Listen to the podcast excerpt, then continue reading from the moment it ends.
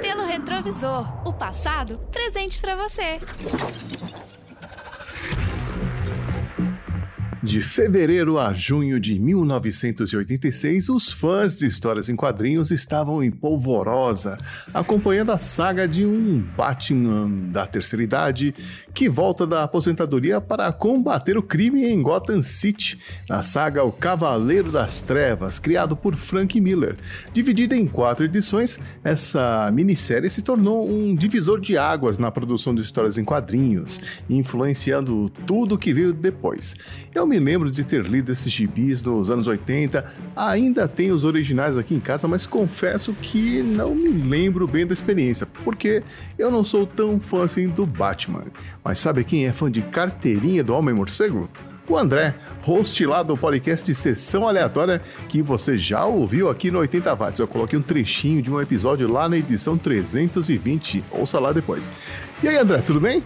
Fala, meu caro. Tudo bem, beleza. Pois é, quando foi que você virou fã de Batman? Cara, Xi, é, é, o seguinte, cara, eu sempre gostei de quadrinho, desde pequeno. Assim, eu lia muito quadrinho da Disney, principalmente. Eu fui praticamente alfabetizado pelo Pato Donald, cara. é, eu lia direto. Mas assim, a minha primeira memória do Batman, de fato, cara, é, é do filme, de 89, do Tim Burton. Aquele filme lá que foi Batmania, né, cara? Você lembra como é que era, né? Caramba, sei, sei. Eu não sei quem, quem, começou pior, se foi você com o Michael Keaton de Batman ou eu e o, o Adam West de Batman. Pois é, então. eu lembro do Adam West, do, do, programa de passava na TV, né? Aquela galhofa inacreditável. Mas o Batman do Tim Burton foi um troço que me impactou demais quando eu vi. Assim, eu lembro que foi assim um troço muito diferente do que a gente estava né, acostumado a ver.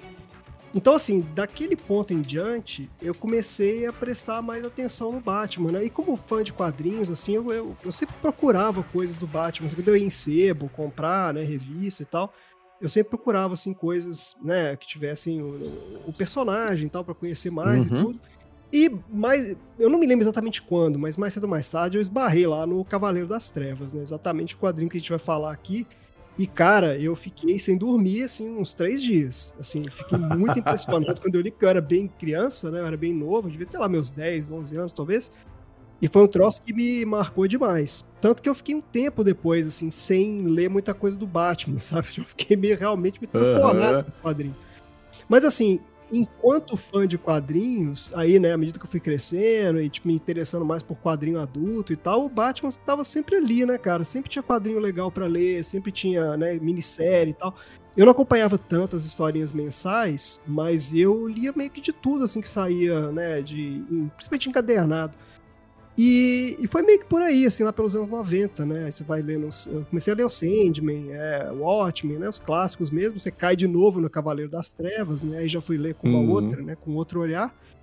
E, e assim, sempre me interessei muito. Agora, o que acho que foi o divisor de águas para mim, de fato, assim, do Batman como um personagem, me interessar pelo personagem mesmo, foi os filmes do Nolan, cara. Só ah, até relativamente recente, viu?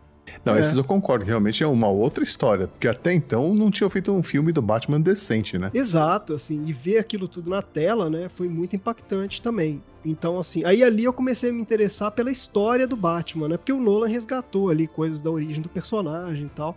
E aí eu comecei a me interessar pela história, aí comecei a comprar muita coisa, assim, de, né, livros sobre a história do Batman, comecei a ler, comprar muito quadrinho antigo, né, já tinha também uma, né, já trabalhava, já tinha uma condição também de comprar as coisas. Então aí fui começando a entrar mais no mundo do Batman, assim, como personagem mesmo. Então acho que vem meio daí, viu? Você mencionou aí os sebos, você faz alguma coleção de Batmans, de gibis, sei lá, de repente até uma fantasia de Batman? Cara, eu tenho muito quadrinho. Eu sempre colecionei quadrinho desde criança e eu tinha o péssimo hábito de não jogar fora as coisas que eu lia. Então tenho uma quantidade de quadrinho absurda. então, assim, eu continuo colecionando, eu compro bastante. Sempre que eu vejo alguma coisa legal, principalmente do Batman, eu compro.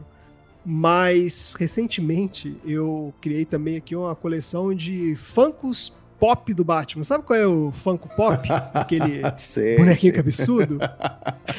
que tem de tudo quanto é tipo, cara. Aí eu acho que foi a Marina que me deu um de presente há muito tempo atrás, né? De meio de zoação e tal. E aí eu comecei, né? Fui comprando um aqui, outro ali e tal.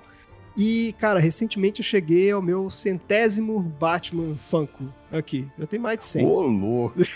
uma loucura esse negócio. Caramba! E, Mas como é que você guarda tanto Funko aí? Pô, cara, eles são decorativos. Estão aqui, fazem companhia. Ah, fico aqui não. não, peraí. Mas, tem alguns em cima da geladeira, uns em cima do sofá, como é que já é Já teve, já teve. Não, já tiveram espalhados por tudo quanto é lado, mas aí a Marina, né, minha esposa, também tá lá no sessão aleatória ela comprou para mim uma estante é, aqui com de vidro bonitinha para guardar, botou até umas luzinhas de LED, falou: não, você guarda aí, entendeu? Para de ficar espalhando essa uhum. porcaria pela casa toda. Eu achei que ele ia mandar você achar uma caverna para guardar todas essas coisas aí.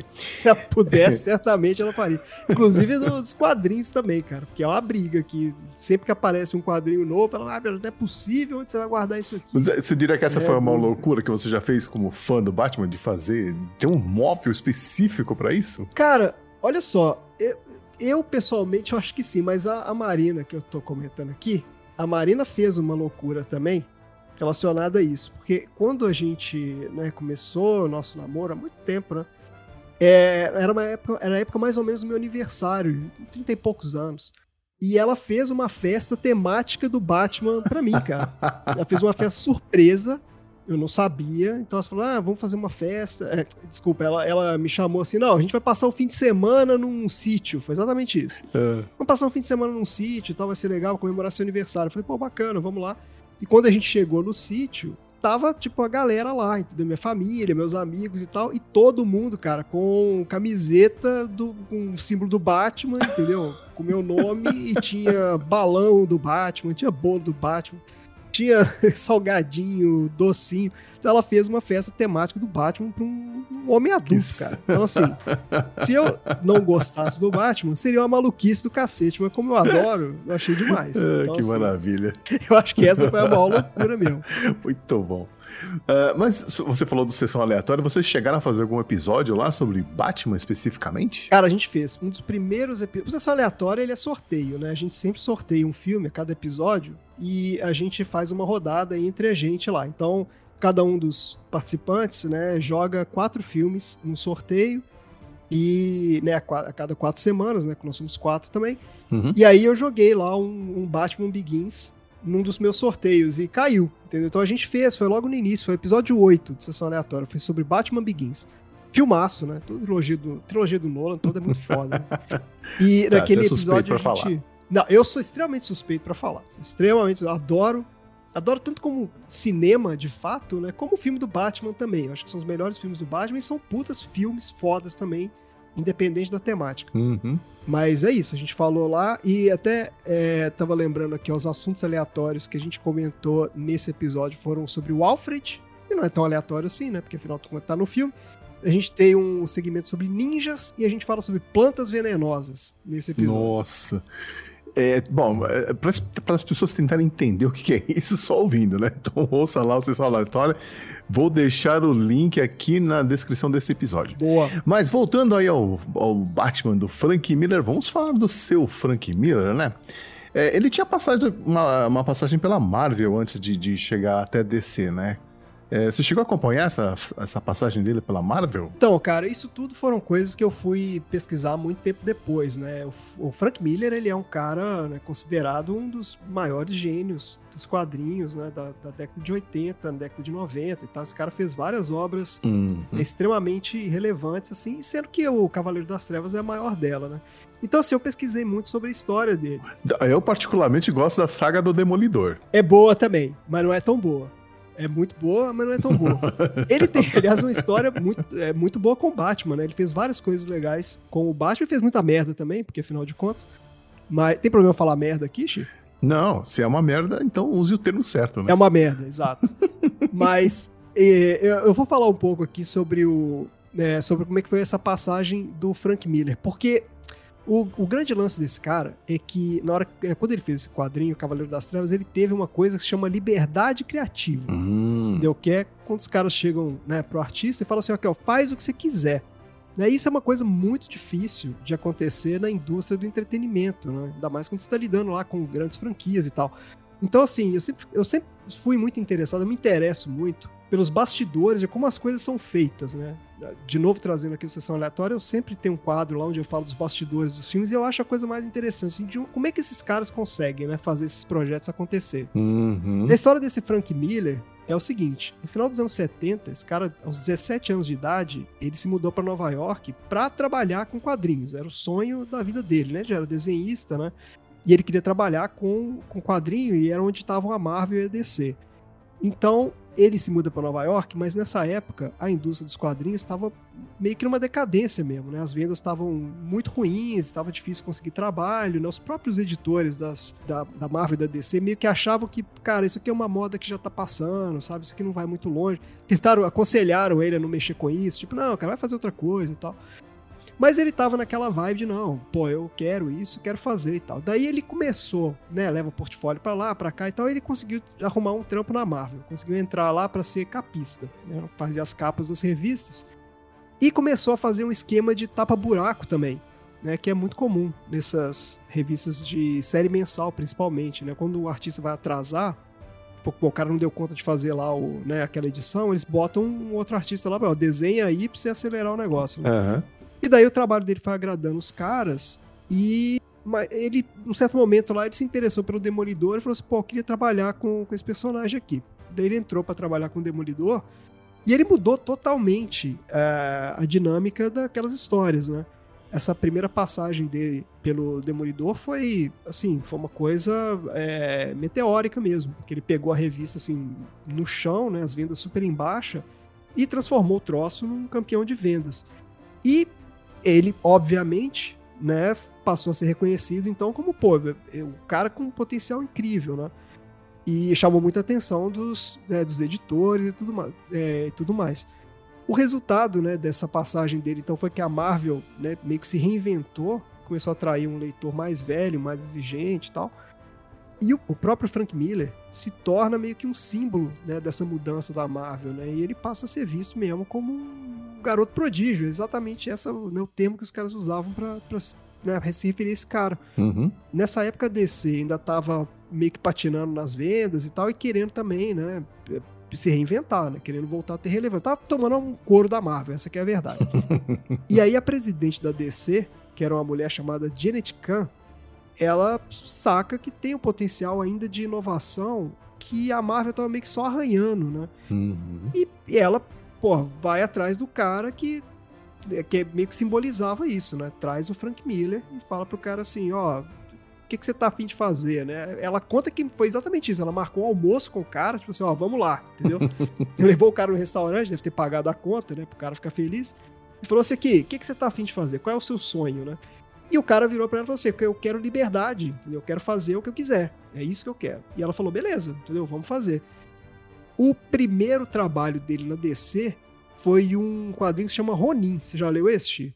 Li, li. Uhum. O Ronin é muito doido, né? É. Que é uma mis- a mistura é, Japão feudal, samurai com ficção científica, cyberpunk, é uma maluquice do cacete. Sim. Só que ali o cara tá solto, né? Ali ele tá solto. E é o primeiro trabalho totalmente autoral dele. Então ali ele já começa uma série de inovações e experimentações que depois né, eu vi com muito mais força lá na frente. Então, depois que ele publica o Ronin, ele volta pra Marvel, ele ainda faz lá o, né, aquela saga do Demolidor lá, famosa, né, que é a queda de Murdoch e tal, foi na segunda passagem dele. E pelo que eu pesquisei aqui, nessa época, os caras da DC ofereceram pra ele fazer um trabalho com o Batman. Né? Ele falou, pô, e aí, você quer trabalhar, fazer alguma coisa aqui com o Batman? Uhum. E ele, ele reluta, né, a princípio, ele fala, putz, cara, o personagem é muito icônico e tal, não sei se tem muita coisa ainda que dá pra fazer com ele, né? O Batman já tinha tido uma fase interessante ali nos anos 70, né? Mas, então ele volta pra Marvel, enfim, faz essa, essa fase nova com o Demolidor, e aí depois ele liga pros caras da DC e fala, cara, beleza, vamos fazer esse Batman aí Uhum. né? E foi aí que, que a coisa aconteceu. Então ele teve, né, todo esse. Na verdade, foi um período bastante curto, assim, de. Né, ele era um, um cara recém-chegado na indústria, mas ele foi um cara que chegou, assim, sabe, é, chutando a porta, entendeu? Quebrando tudo. Uhum. E aí os caras deram pra ele a liberdade criativa que ele queria. E, Mas o que que ele trouxe de diferente aí pro, pro, pro Batman, pro universo do Batman mesmo? Olha só, esse quadrinho, ele foi incrivelmente inovador.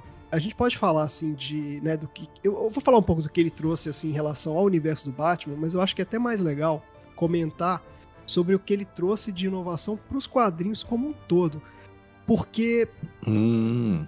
Olha só, esse quadrinho, quando ele saiu, a gente tá falando em 86, né? Uhum. Então, assim, naquela época, a própria edição dele já era uma coisa inovadora. Assim, o formato dele, né? O, ele, ele usou um formato que era aquele formato de graphic novel, né? Que hoje é, tudo bem, é comum, é normal. Mas naquela época tava, naquela época estava começando ainda. Então, assim, o número de páginas, o papel, a impressão, as cores, né? O processo de separação de cores, tudo era muito novo ali. Então, teve um impacto muito grande assim na indústria quando apareceu aquele, pô, um livro lá com a história do Batman, né?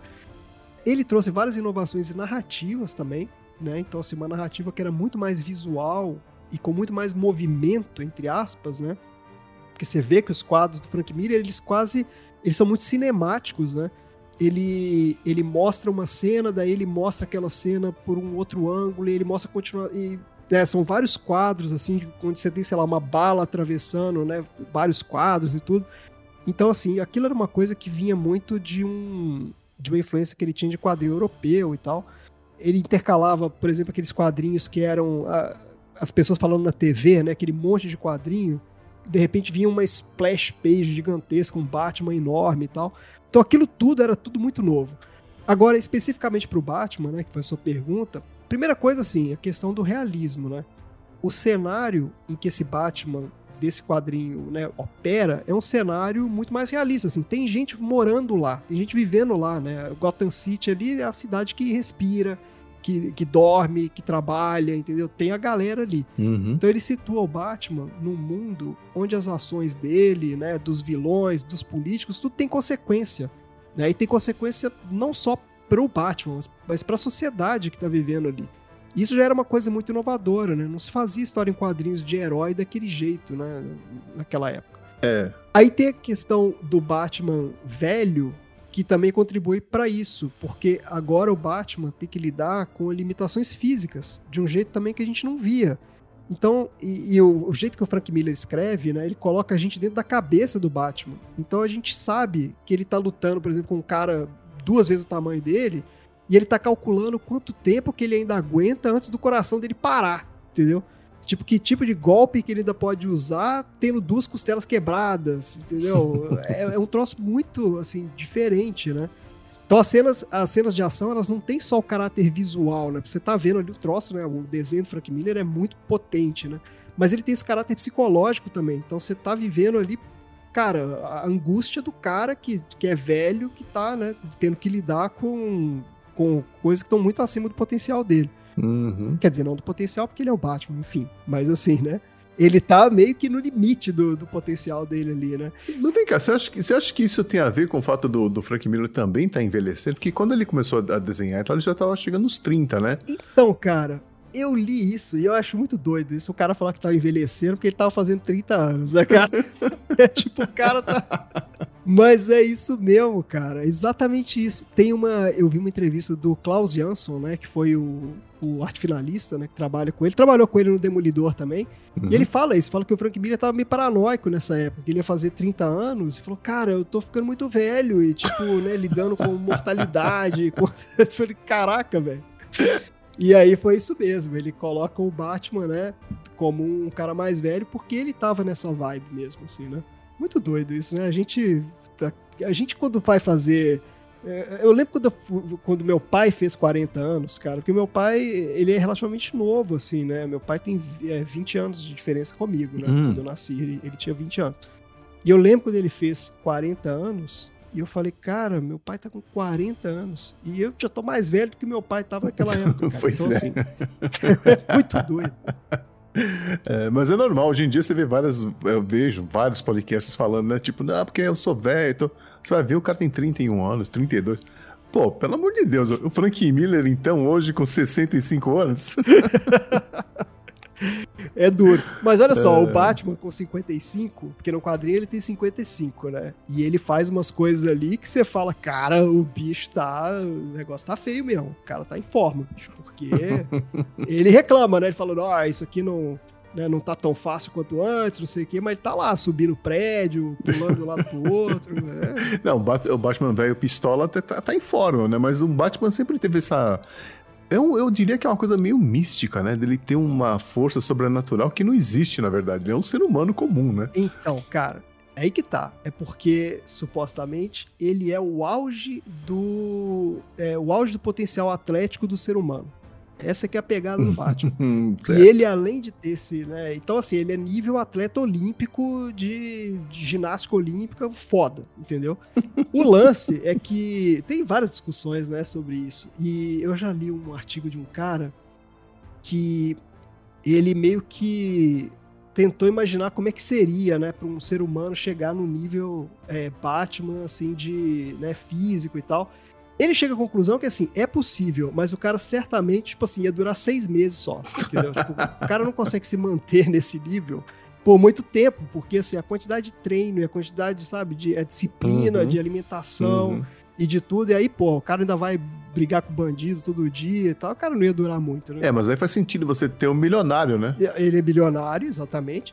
E ele é mestre em mais de 100 artes marciais diferentes também, tem esse lance, né? Então ele, é, ele tem todo esse esse esse lance do, das artes marciais é interessante que o Frank Miller ele estudou muito né sobre arte marcial e tal e ele inclusive foi um dos caras que introduziu o mangá nos Estados Unidos você sabe dessa história né? Uh, não não sabia não. É.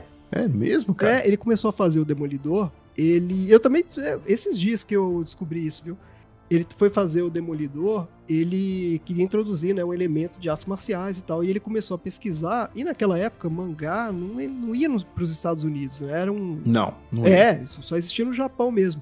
E sabe-se lá como ele conseguiu botar a mão nos exemplares do Lobo Solitário, ah. que é um, grande clássico de, de, de mangá de samurai e tal. Então, ele foi muito influenciado por aquela estética de mangá também e tudo.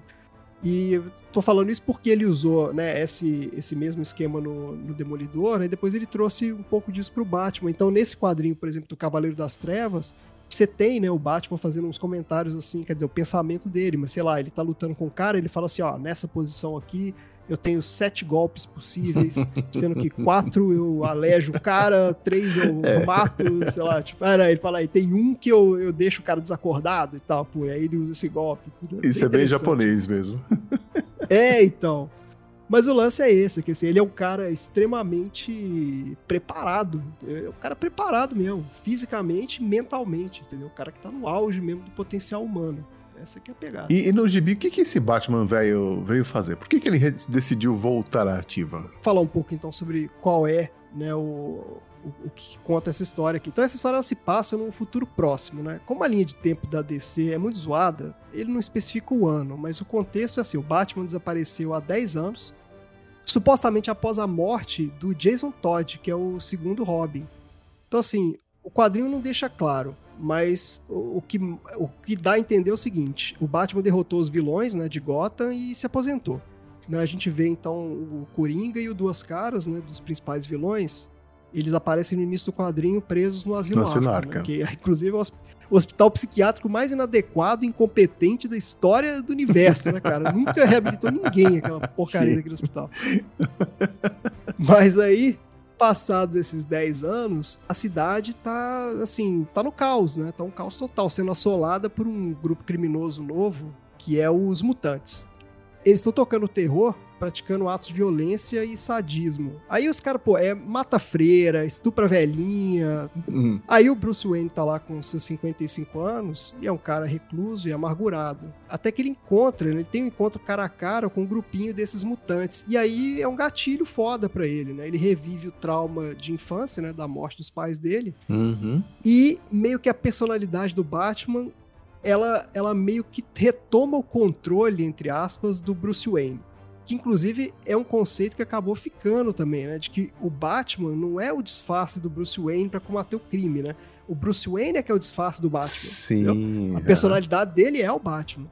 Enfim, tô, tô viajando, mas o quadrinho então é sobre isso, né? É o Batman velho voltando ativo depois desses anos de reclusão numa Gotham City decadente assolada pelo crime, né, corrupção e, e pela inação política. Uhum. E assim, esse é o enredo. É claro que na história vão entrar vários outros elementos do mito do Batman, né? Então, assim, vai ter a volta do Coringa, vai ter o surgimento de um novo Robin, né? Uma nova Robin, no caso. Tem o confronto com o Superman, né? Que tem um, né, um pouco desse subtexto do ambiente político da época, né? Medo da guerra nuclear, é, aquele discurso bem contra o mal, né? Aquela coisa bem de Guerra Fria e tal. Então, assim, é um quadrinho também que é muito de seu tempo, né?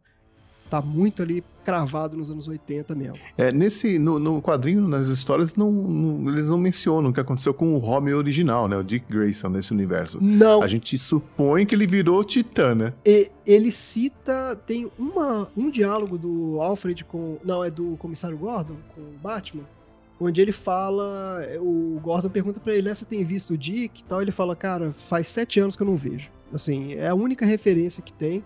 Então, assim, ele desapareceu por alguma razão também. E né, o que eles falam é que o Jason foi de fato quem, quem morreu, né? Inclusive, depois os caras fizeram, né? Uma história onde o Jason Todd morre, né? Tem todo aquele. Uhum, tem. Aquela história lá. a história que teve o pessoal telefonando para decidir, enfim, né? Mas aqui já falava sobre isso, né? Curioso até. Uhum. E aí surgiu um novo Robin nessa história que é uma menina, que é uma coisa é, também que era super inovadora pra época. Exato. Essa história do, né, do Robin, né, da, da Robin menina, é bem interessante, porque é, a Carrie Kelly, né, no quadrinho, ela tem 15 anos, né?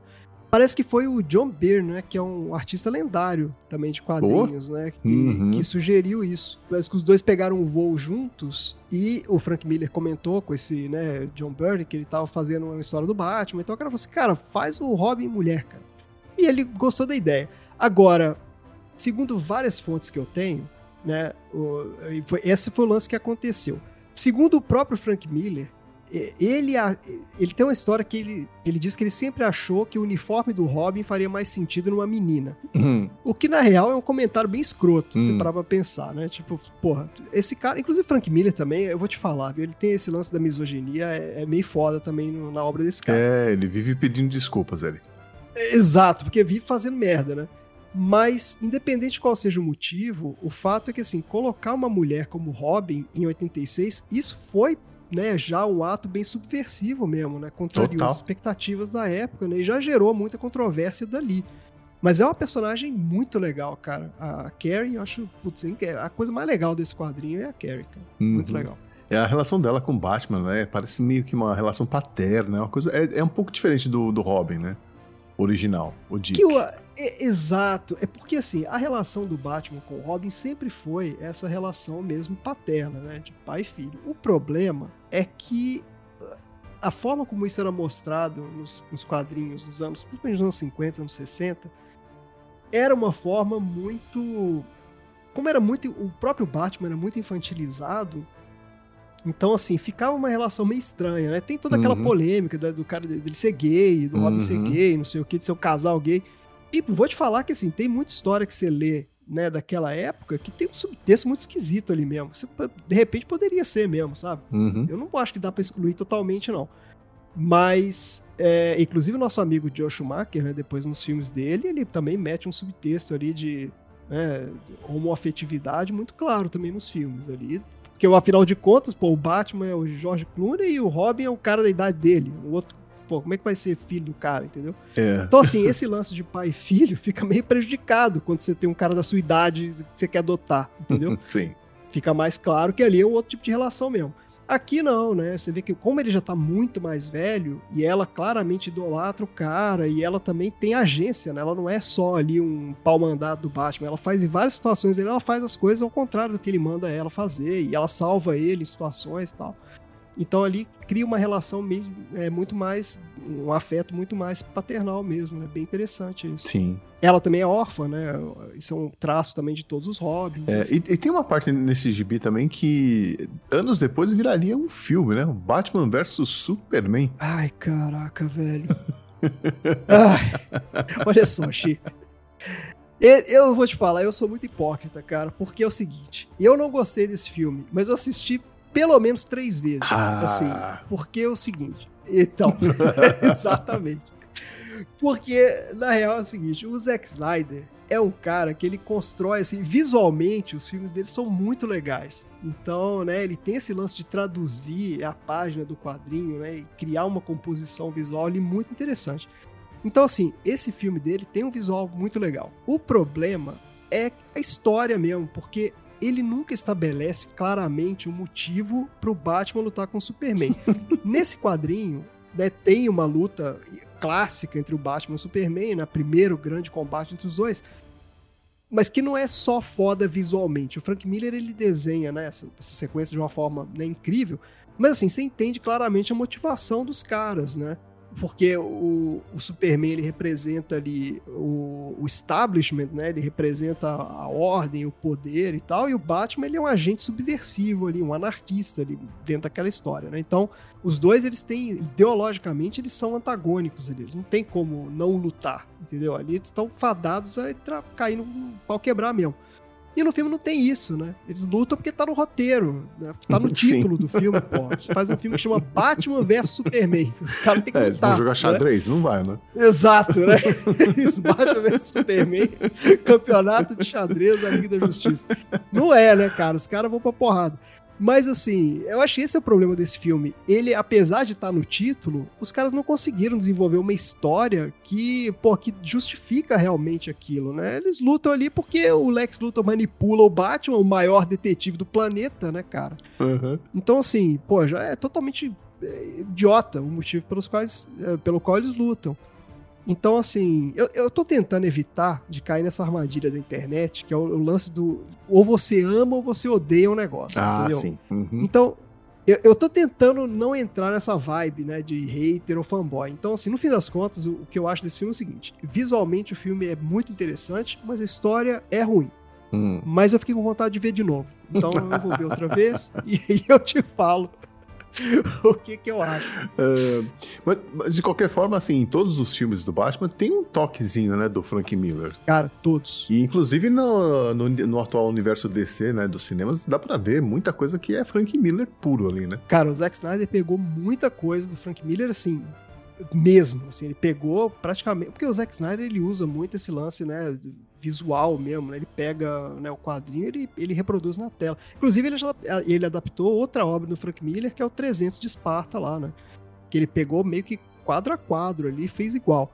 Nesse é, esse, esse último Batman lá, o nosso Ben Affleck, ele é muito baseado nesse Batman aqui, né? Ele é muito mais velho, é o tipo de equipamento que ele usa e tal. Mas, cara, se você olhar todos os filmes, desde o primeiro lá do Tim Burton, eles são muito influenciados por esse quadrinho aqui.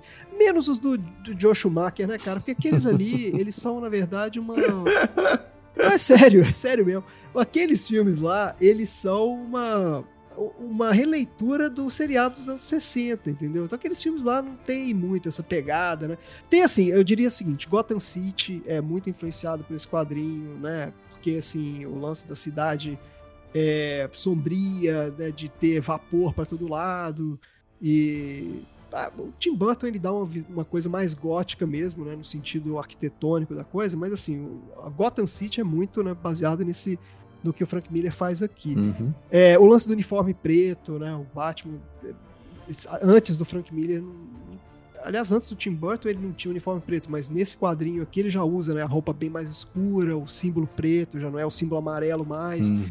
Então tem várias coisas que eles foram incorporando com o tempo. O filme do Nolan, por exemplo, tem aquele Batmóvel que é o Batmóvel, cara, é um tanque de guerra, entendeu? Uhum. Que é o que uhum. tá aqui no Cavaleiro das Trevas, estão muito influenciados por isso. Tem uma cena de perseguição, se eu não me engano, no do Dark Knight Rises, né, que é o terceiro filme, que tem também essa pegada da volta dele, né? Ele fica recluso durante vários anos, então ele volta. Então, assim, tem um elementozinho de Cavaleiro das Trevas ali também. Uma cena de perseguição que ele usa uns diálogos do quadrinho. Então, todos os filmes você consegue pescar referências ali, né?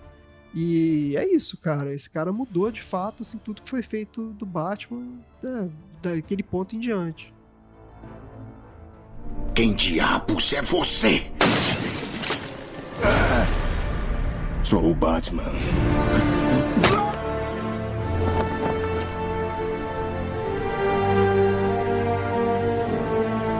Leva o casaco. Valeu.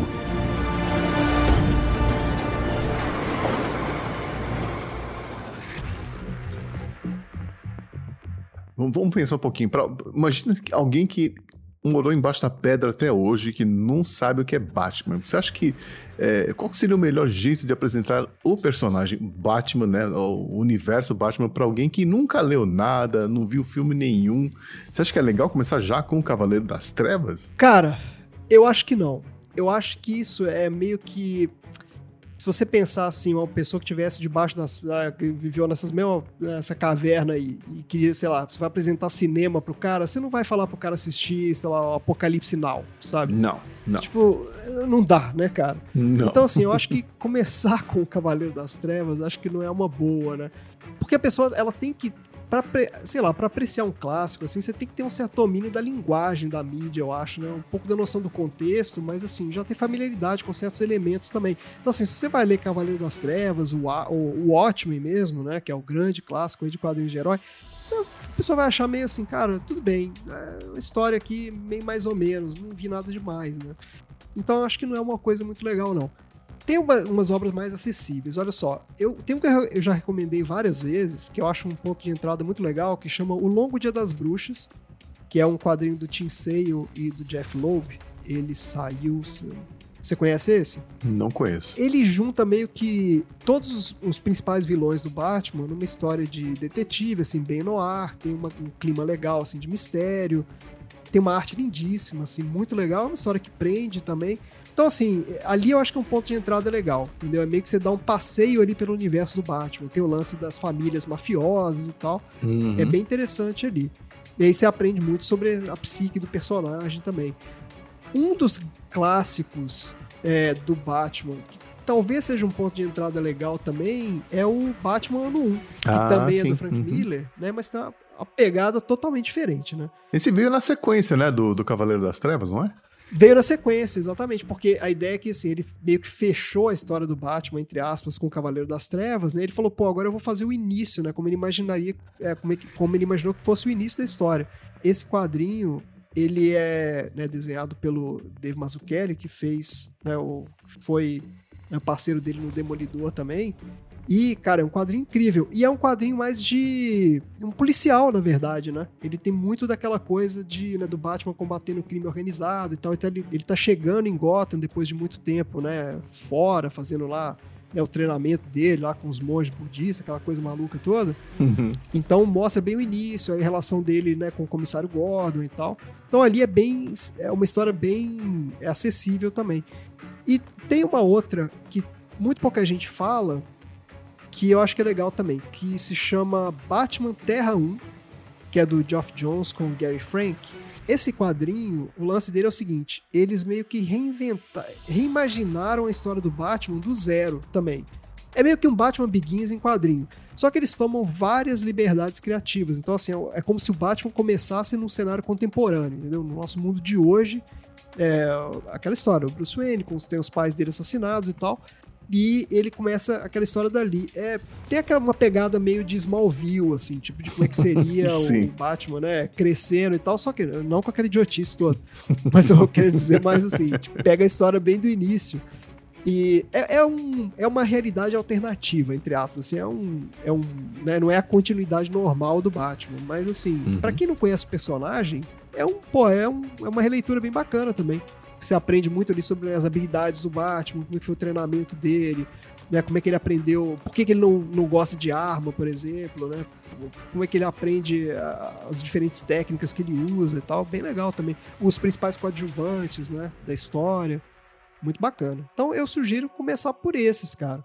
Legal. É, e aí, depois que você já tiver um pouco mais né, familiarizado com aquele mundo e tal, pô, aí você entra de cabeça no Cavaleiro das Trevas e vai ser feliz, né, cara? Baixa um abraço. e depois vai assistir a série dos anos 60 pra se divertir um pouco, né? Porque Ai, cara, também... vai assistir a série dos anos 60. eu vou te falar um negócio, cara. Assiste a série dos anos 60, só não assista os filmes do Joe Schumacher, porque aí já é demais, cara. Não, não dá, bicho. ok. Bom, Nós não vamos até o final da história do Cavaleiro das Trevas porque não queremos dar tantos spoilers assim, porque tem muita gente que não leu a, o gibi ainda. Mas, é, se a pessoa quiser comprar esse gibi, você sabe quantas versões foram feitas do, do Cavaleiro das Trevas? Nossa, tem, teve muita edição, viu, cara? O, o, quadrinho original, né, ele saiu, como você disse, em quatro volumes, né, tanto nos Estados Unidos como no Brasil. Mas hoje em dia tem várias edições que são encadernadas. E eu recomendo comprar uma dessas encadernadas aí. Eu, por, coincidência, é, ou, ou, por acaso, a que eu reli até pra gente gravar aqui foi é, uma que chama Edição Definitiva, que é uma edição da Panini de 2014 que tem o Cavaleiro das Trevas e a continuação, o Cavaleiro das Trevas 2, que foi que saiu em 2002. É um quadrinho muito doido, que eu não recomendo que ninguém leia, porque é muito louco. Tem nada a ver com o Cavaleiro das Trevas 1. É o Frank Miller já, assim, cara, no, no nível LSD de loucura. Mas, assim, é, é interessante, mas é aquilo que eu falei. Depois que você já, né, já tem uma certa vivência ali Sim. com o cara, porque senão você vai achar uma maluquice o caramba. Não leio. É. Mas, enfim, essa edição definitiva é bacana, porque, de novo, assim, é uma capa dura, tem um papel muito legal, é, é uma impressão muito bonita, então assim, você pode apreciar a arte do cara, é um formato grande e tudo. Então eu recomendo ir atrás de uma dessas edições assim mais recentes. Nos Estados Unidos tem uma edição maravilhosa que chama Absolute, que é um formato da DC especial que é gigantesco, cara. É difícil até de você ler, de tão gigante que é. Se você botar na mesa, pra você poder abrir o negócio, ver numa caixa, assim, é muito foda. Mas é, cara, é, é caro. É 100 doletas a criança. Então, uh. assim, essa eu ainda não, ainda não comprei. Eu tô fechando a minha coleção do Sandman primeiro, do Absolute Sandman que ainda falta para completar, e aí depois eu vou para as do Batman, cara. Muito bom. Bom, André, um bate obrigado para você, valeu mesmo pela conversa. Poxa. É sempre bom falar com quem manja do, do assunto, né? Mas você não fala só de Batman nessa vida, né? Cara, eu não falo só de Batman, não. Quem dera, né? Falar só de Batman, que seria muito mais divertido. Mas não, então olha só, no podcast Sessão Aleatória, a gente fala sobre cinema e assuntos aleatórios, que é um conceito muito doido. Mas se você quiser saber qual é, né, dá uma escutada lá. A gente tá, a gente tem episódios semanais, então a gente sempre sorteia um filme e é realmente aleatório. A gente tem cada coisa inacreditável lá. Sim, eu posso atestar que é mesmo. Exato, pô, o X já teve lá com a gente várias vezes, inclusive são os melhores episódios, podem procurar lá os episódios com o X. E é isso, a gente fala sobre, né, sobre tudo quanto é coisa, na verdade. A gente nunca sabe sobre o que, que vai falar. Então fica aí essa, né, o convite para todo mundo escutar lá. E obrigado, Chief. Fiquei muito feliz com o seu convite, cara, muito emocionado e honrado pelo seu convite. Né? Você que é o nosso guru podcast, como sempre para fala. com isso, para Prazer com isso. Prazer trocar ideia com você, cara. Valeu mesmo.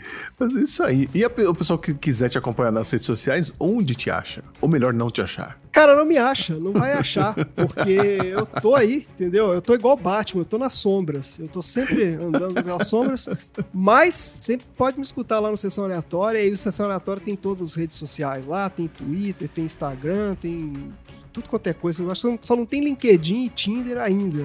Vamos fazer ainda. também, entendeu? É, vamos fazer. Tá pra todo lado. Procurem lá, Sessão Aleatória. Isso aí, então ouça lá o Sessão Aleatória e vê se dá um match. Isso, vamos lá.